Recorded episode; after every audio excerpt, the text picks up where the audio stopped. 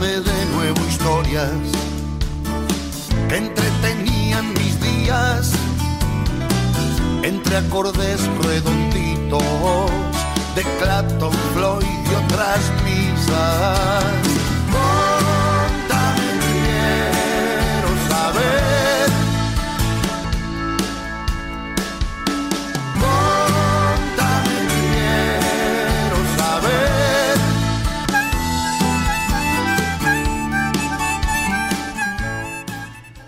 12 y 33 minutos en la mañana de Miravoz y aquí estamos, ¿eh? vamos a seguir, como te decía, te- tenemos otra historia en esta sección que tanto nos gusta, tanto disfrutamos eh, cada sábado. Y hoy nos acompaña, nos visita Pamela McKay, ella es militante, ella es feminista, ella es sindicalista, conduce o co-conduce un programa de radio, hace muchas cosas.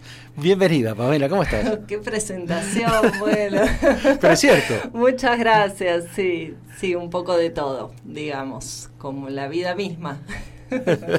ni más ni menos. Sí. Ni más ni menos. Bueno, bienvenida aquí a la Muchas mañana de gracias, a esta, a esta qué linda sección. la invitación. Sí, sí, sí, eh, gracias. Este, la verdad que, que es una, una, una parte del programa que disfruto, yo en lo personal disfruto mucho y sé que nuestra audiencia también suele tener buena, muy buena repercusión porque es como que nos salimos un poco, viste, de la coyuntura, de las noticias, de las novedades, así de todos los días y nos metemos a hablar con, con las personas que nos visitan, este, por ahí eh, de otras cuestiones, pero que hacen a nuestra vida cotidiana, que Claro. está bueno. Sí. Porque a veces se nos escapa en esa coyuntura. ¿no? La- el vértigo nos lleva por lados que, viste, tra- tratamos de remar para volver. Sí, tal cual. Y para, por ejemplo, para mí, digamos eso, acostumbrada a siem- siempre estar de rosca. Claro. Estaba bueno y a su vez desafiante, bueno, a ver, eh, ¿de qué hablar? ¿no? Claro. Bueno, hace un rato hablábamos este, también con la doctora Alejandra Laconcha eh, por la por la Escuché la CUPS. por la CUPS, por la el Minga de la CUPS, Sí. y ella hizo referencia a esto, ¿no? Que a veces los espacios estamos, estamos o están eh, de, de rosca y de qué Sí, sé yo, sí, total. y, y hay Nos que falta tomarse la, la fiesta. la fiesta, este, o- y esto. Bueno, así que eh, bienvenida, y yo te presentaba así, como, como militante, como, como feminista, este, como sindicalista. Este, acá tengo eh, en mis manos eh, también el boletín del Frente de Arias Santillán, sí. Que está muy bueno. Así que si querés, va, por donde vos quieras, Arranco, arrancamos. arranco por, por donde me sale y después Dale. vamos. bueno, no, en realidad, bueno, eso, presentarme. Yo soy Pamela McKay, eh, soy santafesina, Ujú. nací en un pueblo de Santa Fe. Tengo el Yaya, que viste, parece de Buenos Aires, pero, Pero no. nací en un pueblo del sur de Santa Fe eh, de 5.000 habitantes, Chañar Ladeado.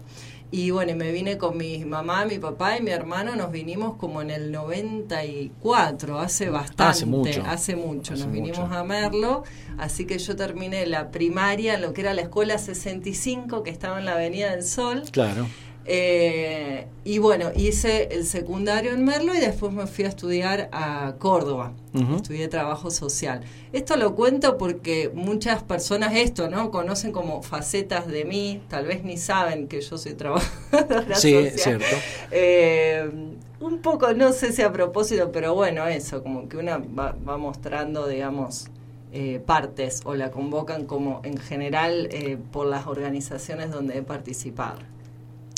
Y bueno, no, pensaba que tal vez como, como una cosa característica mía, siempre em, creo que fui, fui activa, pero también hubieron como cosas en la vida que me dieron como la posibilidad de ir metiéndome, ¿no? Yo cuando, cuando cuento esto de que nací en Chañar, en, en Santa Fe, porque Santa Fe, bueno, digamos, la misma geografía es, es muy chata. Claro. El pueblo donde yo nací era un pozo, bueno, sin árboles, ¿no? Eh, zona pampa húmeda, sojera. Si bien era capital nacional del porcino, poco porcino queda y bueno, eh, nada, como que la- visualmente lo que más abunda no son esos campos. Y creo que una cuestión que a mí me impactó mucho cuando me vine a vivir a Merlo fue la naturaleza. ¿No? Hace poquito Eh. participamos ahí de- del sendereando justamente en ese sendero que va por detrás del balneario municipal, eh, ahí en Merlo, que va hasta lo que era la casa de don Eduardo Lacreu. Eh, y bueno, a mí me encantaba como ir a caminar por ahí, ir en bici, por ahí, Claro, eso- esos claro. senderos, digamos, de que eran como muy habitados por, por los vecinos, las vecinas. Eh, y bueno, y creo que eso me, me, me llegó mucho el contacto con la naturaleza, algo que yo no, no había tenido la posibilidad. Y eh, también sucedió de que en mi primer año del secundario, yo muy chiquita me topo con Mario Nicoletti, el famoso Mario, profesor de matemática, de química, y él, bueno, eh, siempre como incentivando a la juventud, digamos, a participar en, lo, en Juvenat. Claro, claro, claro, sí, sí. sí. Eh, entonces, todos mis, mis cinco años del secundario estuve, o sea, desde mis 13 a mis 16 años más o menos, 12, 13 años, eh, estuve los cinco años siendo parte de Juvenat. Eh, charlábamos con él mismo el otro día que, bueno, eh, en un momento donde la participación de la juventud vinculada a estos temas era altísimo. Nos acordábamos de que había, no sé, listas de 100 jóvenes queriendo ser coordinadores de los encuentros de niños. Cosas que tal vez hoy son difíciles de... Cuesta más, sí. Sí, sí, de, de todos modos hay como un- una conciencia, vemos, una vuelta, Sí. lo vemos con los, por ejemplo,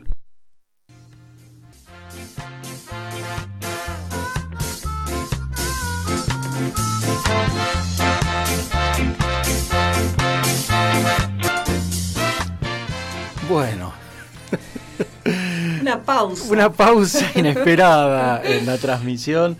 Este se cortó, se cortó la luz. Se cortó la se luz, cortó la luz, pero aquí estamos. Aquí, Cosas que pasan. Cosas que pasan, aquí estamos de vuelta. Yo por lo menos me escucho en la radio, así que estamos, entiendo que estamos saliendo bien. Bueno, eh, la verdad que, que bueno, que nos, nos sorprendió. Ahí, estábamos, veníamos hablando de, eh, estamos, te recuerdo, por las dudas, si te distrajiste cuando estábamos hablando con Pamela Macay, que es quien, quien compartimos hoy la historia, eh, estábamos hablando de la participación de la juventud eh, en, en aquel caso en Juvenat. Hoy yo te- justo lo que iba a decir es que hoy lo vemos también, por ejemplo, con los chicos de Jóvenes por el Clima. Sí. Eh, que si bien es cierto, por ahí cambian un poco las formas o, o la manera eh, en que se hace esa militancia, bueno, eh, de todos modos sigue, Sigue, vigente. y eso sí. está bueno. Totalmente. ¿no? Eso está sí. bueno. Yo, bueno, nada, eso me parecía que estaba bueno contar porque, digamos, una, una va haciendo en la vida un montón de cosas y es lo que a una la, la va construyendo, ¿no? Entonces, tal vez yo que fui transitando por tantos espacios de militancia, eh, creo que lo, bueno, lo que está siempre como ahí eh, vigente es como las ganas de hacer y las ganas de, de transformar. eh, también los contextos no marcan un poco como los, los ejes de lucha, por decirlo así, porque bueno, un poco como en ese, en ese recorrido mío, eh, cuando yo me voy a estudiar en el 2001, justamente ahora que estamos ¿Qué añito? el añito. En el 2001 me voy a estudiar a Córdoba y bueno, ahí descubrir, o sea, yo toda la vida viví en pueblos, porque Claro. nací en un pueblo y cuando llegamos a Merlo, Merlo era un, pueblo. Un po- sí, sí, Eh, que para mí un poco ahora lo sigue siendo un pueblo grande, ¿no? Le digo yo, Eh, porque todavía nos conocemos bastante. Entonces, bueno, ahí descubrí un poco un, montón de cosas, desde lo que es la vida en la ciudad, desde que nadie te conozca. Sí, eso eso, es. eso era como un impacto, porque claro, bueno, yo sentía que, bueno, todo, todo es, nos conocíamos. Claro. y Eh, perdóname, sí. ¿cómo, ¿cómo fue este 2001 en, en la ciudad? Además de, digamos, de lo personal, que esto que estás relatando, ¿no? De pasar de un pueblo a una ciudad que ya de por sí tiene mil desafíos. Eh, eh, eh, ¿Cómo se vivió ese año, ese fin de Y año? ese año, eh, por un lado, estaba inclusive lo que a mí me pasaba, que era, bueno, mi familia me decía, no sabemos si podemos eh, seguir garantizándote el estudio, ¿no? Claro, porque no, claro. porque la plata no alcanzaba. Ese año fue uno de los pocos años donde había una pensión, una pensión para mujeres y una pensión para varones, digamos que lo, lo financiaba el municipio Ujú. de Merlo. Que digo, eso era muy interesante como, como una política de apoyo ¿no? a la educación universitaria. Y mm, creo que una cuestión era como la, la cosa de la inestabilidad, ¿no? Esa cuestión Sí, de sí, decir, sí. bueno, no saber qué va a pasar. Y me acuerdo de- del 19 y 20 que yo ese año trabajaba de cocinera en un bar. y bueno, y empezar a ver ahí las personas que salían, digamos, a la calle. Yo era muy chica todavía. Claro, claro. Eh, entonces, mucho tal vez no entendía, pero sí, bueno, esto de salir a la calle con la, con la cacerola, ¿no? Los cacerolazos, eh, el estado de sitio, eso me remontaba, inclusive me pasó en el- cuando me fui ese primer año a Córdoba, fue la primera vez que yo participé en una marcha del 24 de marzo. Eh, que también no tenía como esa historia un poco relatada como media superficialmente y bueno cuando fui a esa primer marcha me conmovió tremendamente no ver las fotos las fotos de los familiares bueno fue como no sé conectar ahí con Claro, algo sí, sí. Y- es como que se hace más carne. se hace más carne, sí. Eh, y bueno, escuchar como la palabra, ¿no? Estado de sitio, fue una cosa que, entre- que te daba miedo entre la incertidumbre, ¿no? Un poco, un poco todo eso.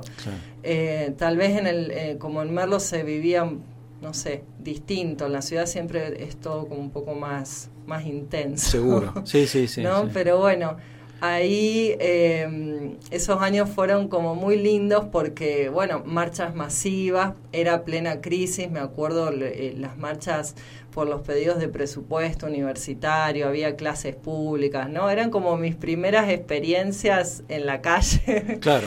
Eh, que te dio una formación de alguna manera total. eh, que hoy, digamos, se, se, se uti- se aprovecha. de Exacto, sí, por eso yo siempre digo, bueno, una, obviamente no es solamente la profesión, ni cerca, es un montón de cosas y de esos años de Córdoba, eh, no solo rescato, digamos, el contenido que fui aprendiendo en la universidad, sino todas estas otras Claro, vivencias, ¿no? Que te van marcando de alguna manera.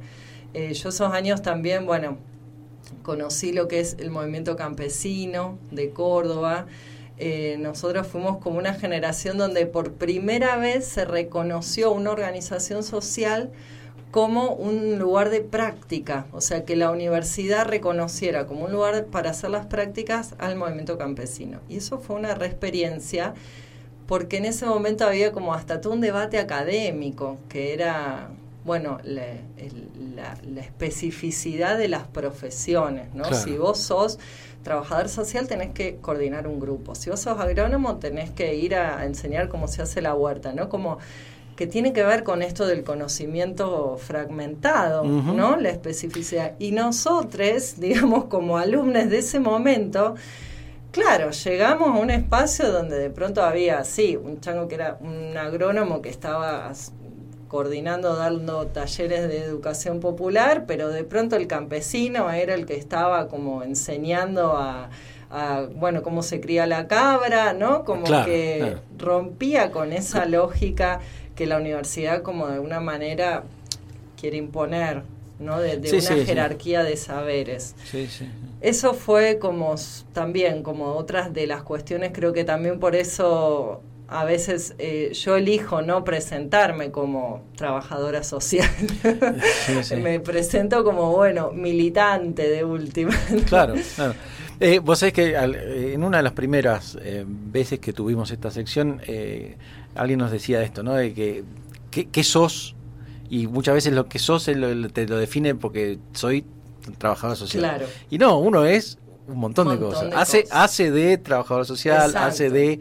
Pero la, la, la suma es mucho más importante que las partes. Totalmente. Este, sí. y, y eso creo que se, se refleja en, en todas las historias, pero ahora que vos este, lo traes, también lo quiero retomar, de aquella... De aquella Sí, charla. inclusive yo lo siento hasta como un posicionamiento, ¿no? Claro. Como, como no pararme desde ese lugar de universitaria, digamos, Sí, sino sí. que, porque realmente lo siento así, que muchísimas cosas que aprendí para mi vida, digamos, vienen de los espacios de militancia. Sin duda. No vienen de como de, de- de charlas con compañeras, con compañeros, de momentos, ¿no? De, de debates, de reflexiones colectivas.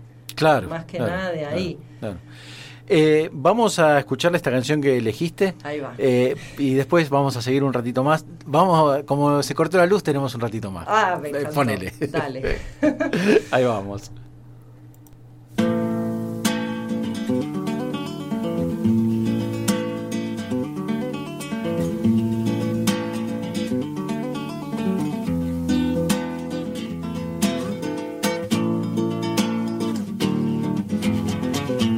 Final de este viaje en la vida quedarán nuestros cuerpos hinchados de ir a la muerte, al odio, al borde del mar. Al final de este viaje en la vida quedará nuestro rastro invitando a vivir. Por lo menos por eso es que estoy aquí. Somos prehistoria que tendrá el futuro. Somos los anales remotos del hombre. Estos años son el pasado del cielo. Estos años son cierta agilidad con que el sol te dibuja en el porvenir. Son la verdad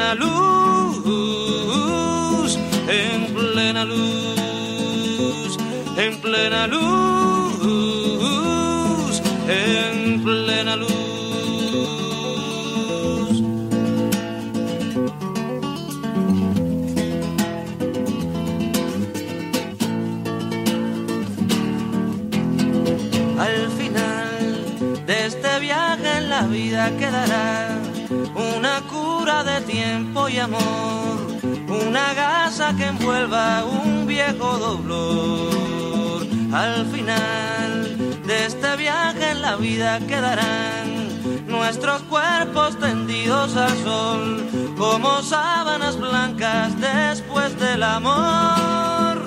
Al final está el horizonte, al final del viaje partiremos de nuevo, al final del viaje comienza un camino, otro buen camino, que seguir descalzos contando la arena.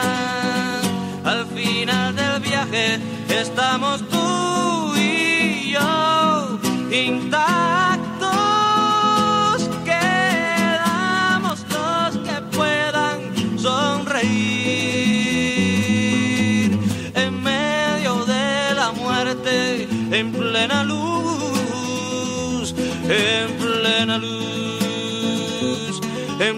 Luz, en plena luz, en plena luz, en plena luz, en plena luz, en plena luz, en plena luz,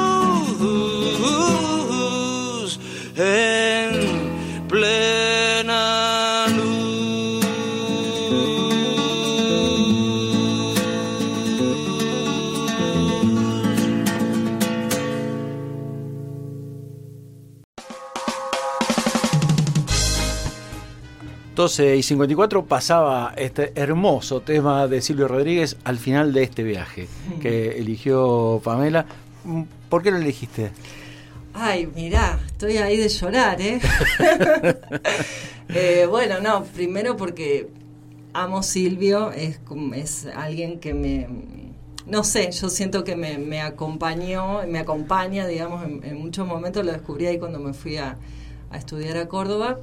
Eh, y este tema en particular tiene que ver con, bueno, un momento muy difícil de, mi vida, de cuando estuve, estuve internada en la terapia intensiva y eh, me pasaban música. O sea, yo estaba 24 horas internada, solamente tenía media hora de, de visita. Y bueno, entre todos los temas que iban circulando, había un pendrive que circulaba, circulaba, ya me sabía los temas Los de temas de- memoria. Ni el Y, random ya claro. te salvaba. Y bueno, entre esos temas estaba este tema que eh, para mí un poco sintetiza ese momento y sintetiza eh, una manera de, de- de yo pararme ante, ante la vida, ¿no? Que es, al final del viaje quedamos los que puedan sonreír en medio de la muerte, en plena luz. Y es para mí eso dice No, no sé, muchísimas sí, cosas, ¿no? que, Yo- que- que incluso se resignifica a la luz justamente de lo que venimos pasando todavía con la pandemia Sí. y todo esto, ¿no? sí. Eh, quiero decir que tiene hasta un alcance universal. Sí, total. Creo que, bueno, mm, me moviliza mucho pensar eso, que eh, el ser humano, la- las personas, tenemos inclusive esa, esa capacidad en los momentos más jodidos, más difíciles, eh, sacar como esa fuerza de algún lado, ¿no? Y, y ponerle la mejor, y creo que eso muchas veces nos salva, eso salva la vida. ¿no? Sí, sí. sí. Eh, y bueno, y creo que yo en ese momento eso me, me aferré a, a la vida. Eh, me, me siento agradecida a la vida y, y siento que con la sonrisa y con el afecto y con todo el acompañamiento que tuve es que hoy puedo estar acá. Claro, Entonces, sí. eh, bueno, ni, ni más ni menos. ni más ni menos. Ni más ni menos.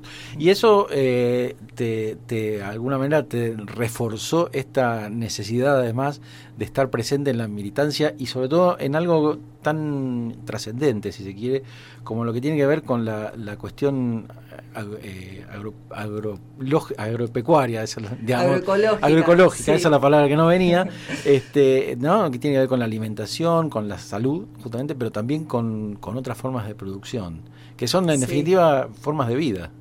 Son formas de vivir, claro, no se puede como pensar aisladamente. Bueno, eh, digamos, en estas especies como de trayectos militantes que yo hago, de, de- Sí, sí. puedo resumir, digamos, de mi vida, eh, mucho tiempo, bueno, cuando descubrí eh, el mundo campesino, eh, me empecé como a enamorar de esa forma de vivir, ¿no? Que es eso, ¿no? Si se quiere, cuando se comparan los modelos de, de producción, nos encontramos, mm, bueno, por un lado, no sé, empresarios que desde su casa una llamada de celular, le dicen el, el tractor tiene que ir acá, allá, ¿no? Y, y producen soja o maíz transgénico Sí. versus, digamos, otro modo de vida como es la vida eh, campesina, eh, con un montón de condimentos, una vida tranquila, una vida en el medio del monte, una vida donde, bueno, eh, el trabajo de producir alimentos es parte, ¿no? De la vida cotidiana. Eh, bueno, y que también te rompe mucho, eh, rompe mucho los esquemas a lo que es el modelo capitalista, que nos dice, bueno, trabajar es levantarte, salir de tu casa, ir a cumplir un horario, trabajar bajo patrón, ¿no? Y bueno, la vida campesina rompe con todo eso. Eh, tiene otras cuestiones también, Sí, bueno, sí. cuestiones... mm, Disney eh, no existe. Disney no existe, las tensiones y las contradicciones están en todos los sí, ámbitos. Pero bueno, eh, eso, eso fui descubriendo.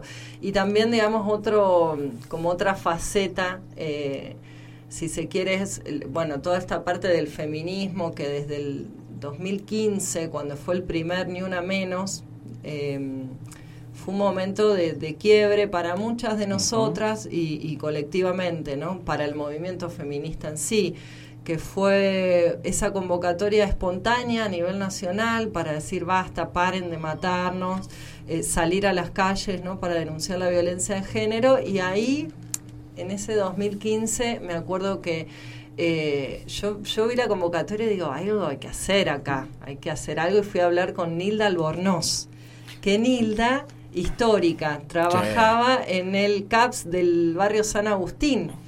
Entonces la esperé, le digo, Nilda, ¿vos te parece? No, no sabía con quién hablar del tema. Y como yo le había escuchado a ella y sabía que siempre acompañaba a mujeres en situación de violencia, bueno, le fui a hablar, le digo, ¿hacemos algo? Y dice, bueno, yo puedo convocar a algunas mujeres que cuenten su, su historia. Y un poco nos dividimos. Yo estaba más para el lado de, de Concarán, por la también la militancia más campesina. Así que Nilda quedó en, Merlo y yo me fui a Concarán y en esa plaza hicimos micrófono abierto y habíamos preparado junto a otras compañeras algunos materiales, eh, leyes, bueno, cosas así generales, ¿no? Porque no es que estábamos especializadas en el tema. Pero nos dimos cuenta que cuando, cuando se abrió el micrófono se em- empezaron a surgir un montón de situaciones donde tal vez los pueblos no tenían ese espacio ¿no? para plantearlas. Muchas situaciones de violencia de género y ahí dijimos, bueno, eh, esto no puede quedar acá, algo hay que hacer y bueno, y de ahí eh, digamos, surge todo este, este caminito, este recorrido. Eh, y hoy yo escuchaba, escuché la nota que le hicieron eh, al, eh, no me acuerdo el nombre del hombre este que, que está en la Secretaría de la Mujer, Ah, sí. mm, no recuerdo el nombre, eh, pero que comentaba este convenio que firmaron Sí. y bueno, casualmente nosotras hace unos meses le presentamos a la Secretaría de la Mujer un proyecto que es Casas para Nosotras, Refugios para Ellos, que tiene que ver con este, este cambio de paradigma, ¿no? De, de poder poner el foco, digamos, en el varón violento, no que todo caiga en la mujer. Bueno, yo me voy por las ramas. No, no, está muy bien. Vos sabés que, eh, ya que lo mencionás, hoy cuando hacíamos esa nota, eh, yo eh, pensé en algo de eso, ¿no? Él lo decía, de hecho, ¿no? Esto de que el- la carga de la responsabilidad y de hecho la, la, la revictimización estaba, eh, sigue estando puesta muchas veces en, en la víctima.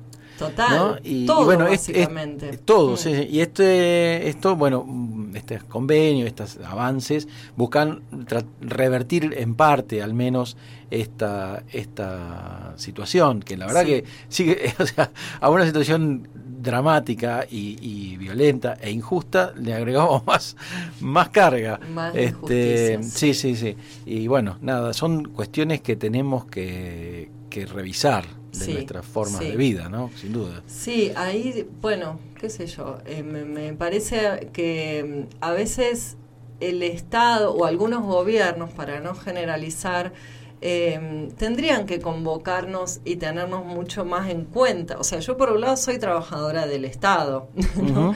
Eh, trabajo en la Secretaría de Agricultura Familiar, Campesina Indígena, junto a otros cumpas de acá de la zona, acá un vecino de, de Los Mollos que es Fernando Fran Claro. eh, María Belén, Álvarez Rivera, bueno, y otros compañeros de Santa Rosa, de Merlo. Eh, entonces entiendo, se, conozco las lógicas del Estado y las dificultades muchas veces que hay, hasta, bueno, si sos de la nación y depende cómo se lleve la nación con la provincia en ese momento y el municipio, bueno, todo, todo eso, ¿no?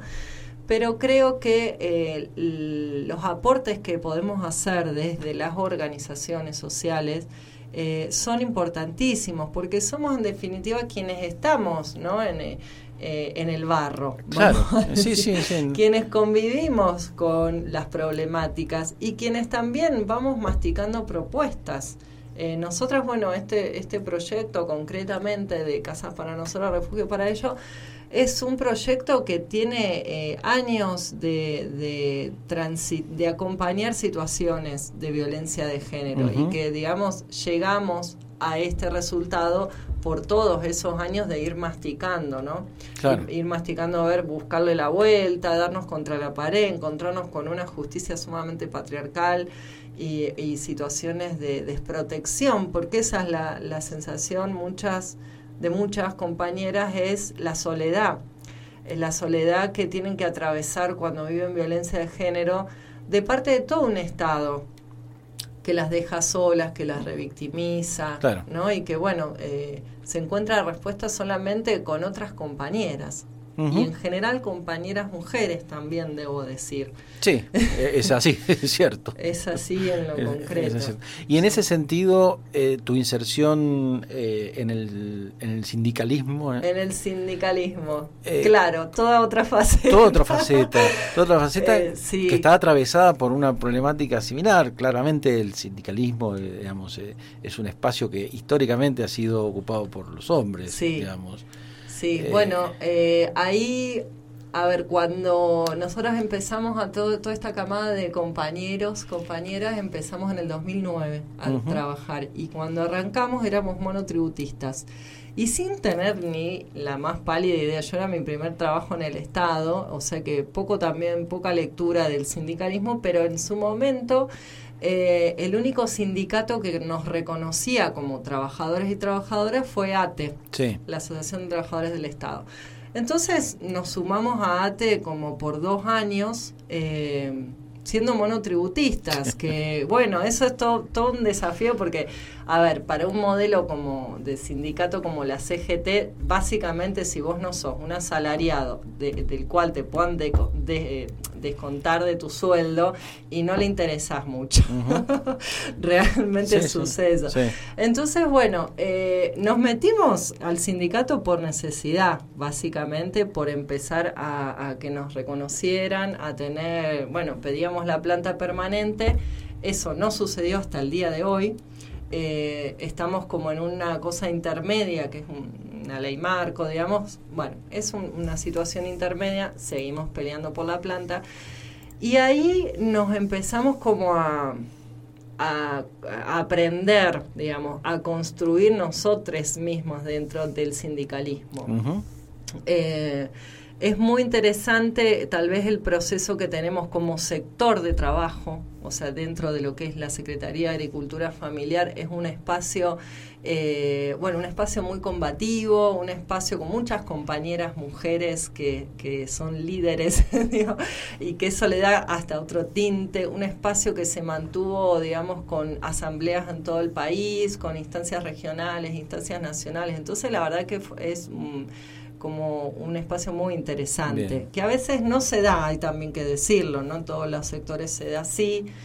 A veces es también eh, complejo entender el sindicalismo porque tiene muchas muchas cuestiones, ¿no? Eh, y bueno, el sindicato es como un aparato muy grande, muy grande, entonces eh, tal vez lo que suele suceder es que a veces uno se queda con una idea de que el sindicato es por el compañero o la compañera que conoce el sindicato, ¿no? Y se queda con esa idea. Ah, yo conozco tal que es de ATE, entonces ATE es así. No, no, no, definitivamente. no bueno, eh, después fuimos descubriendo de que no y que, bueno, como todas las cosas es dinámico. Pero eh, lo más importante me parece que es esto de, eh, a través del sindicato, empezar a construir la conciencia de clase, ¿no? Empezar a sentirnos trabajadores y trabajadoras una condición que ni siquiera el propio Estado nos estaba reconociendo, ¿no?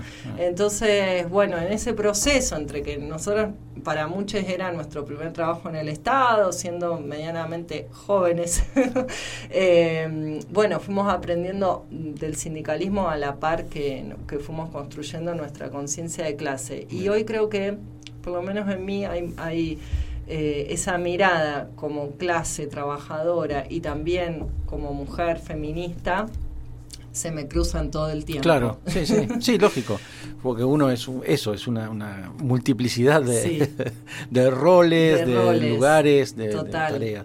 Lo último, ya para ir cerrando, eh, porque yo decía, bueno, nos dejaste acá la revista, la de soberanía alimentaria, este que es la del Frente Darío Santillán, en el cual también militás. Sí brevemente, ¿en qué consiste el, frente?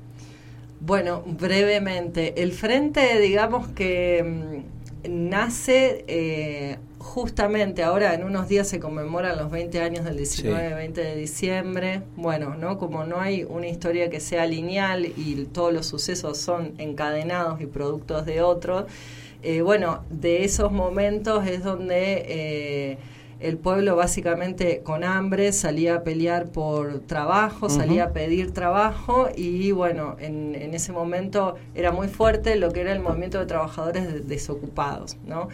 Em, en una de esas grandes manifestaciones en el puente Avellaneda, eh, bueno, eh, sucede esto de que la policía empieza a tirar, eh, Darío Santillán ve un compañero tirado, digamos, él va a socorrerlo y eh, en ese gesto de ir a socorrerlo le pegan un tiro a él, lo, matan. Y era Maximiliano Maxi eh, en ese gesto de humanidad es que, bueno, se, se pone el nombre del Frente Popular Darío Santillán, que básicamente nace por necesidad, necesidad en primer lugar de eh, pedir trabajo, de generar trabajo, porque el Estado no le devuelve trabajo, le devolvió, bueno, planes sociales. Entonces, eh, como organización lo que se hizo fue, eh, digamos, tomar como herramienta esos planes sociales para construir trabajo. Y de ahí un montón de emprendimientos desde tener la bloquera, bueno, hacer las huertas comunitarias y ir diversificándose, digamos, en todo el país. Hoy el frente está en casi todas las provincias. Tiene una parte que es eh, la asistencia en sí, el poder acompañar desde un merendero, desde una olla Sí. popular, que eso fue bastante clave, sobre todo en la pandemia. Eh, como nosotros, muchas organizaciones sociales, digamos que estuvimos ahí como bancando la parada. Y bueno, con e- estos tres reclamos fundamentales, tierra, techo y trabajo, ¿no? Eh, buscando la dignidad desde el Claro. trabajo, eh, no es que nos conformamos con los planes sociales, sino que bueno, hay como toda una resignificación de los planes eh, eh, y bueno, y a partir de ahí nos organizamos para para generar ingreso genuino con otros modos, otros Claro, modos más forma. colectivos, ¿no? De generar ese trabajo.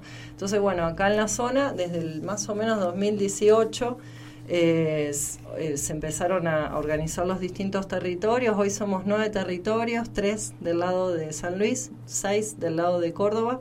Eh, más o menos la zona abarca desde Carpintería hasta Villa Dolores. Hay cumpas organizadas en los distintos territorios. Cada territorio tiene su propio proceso, sus propias actividades, digamos, desde huerta hasta eh, cocinas comunitarias, hasta el MECOPO, que es el mercado de consumo popular, que está en Piedra Blanca abajo.